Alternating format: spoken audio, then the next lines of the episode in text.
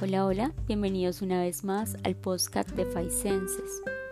El día de hoy vamos a hablar sobre las decisiones, específicamente la decisión de aceptar. Y es que es normal que en nuestro diario vivir nos enfrentemos ante diferentes situaciones, algunas fáciles de manejar, otras no tanto.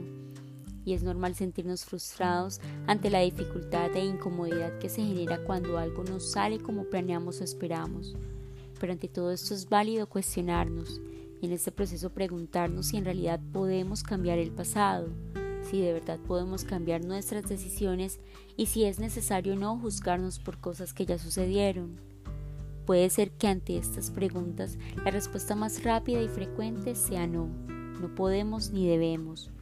Pero lo que sí se puede cambiar es nuestra perspectiva ante el futuro, meditar las opciones y reflexionar ante los hechos aceptar que todo es un proceso y que en él siempre habrán pros y contras, pero que lo importante siempre será la enseñanza, el aprendizaje que al final se volverá la recompensa.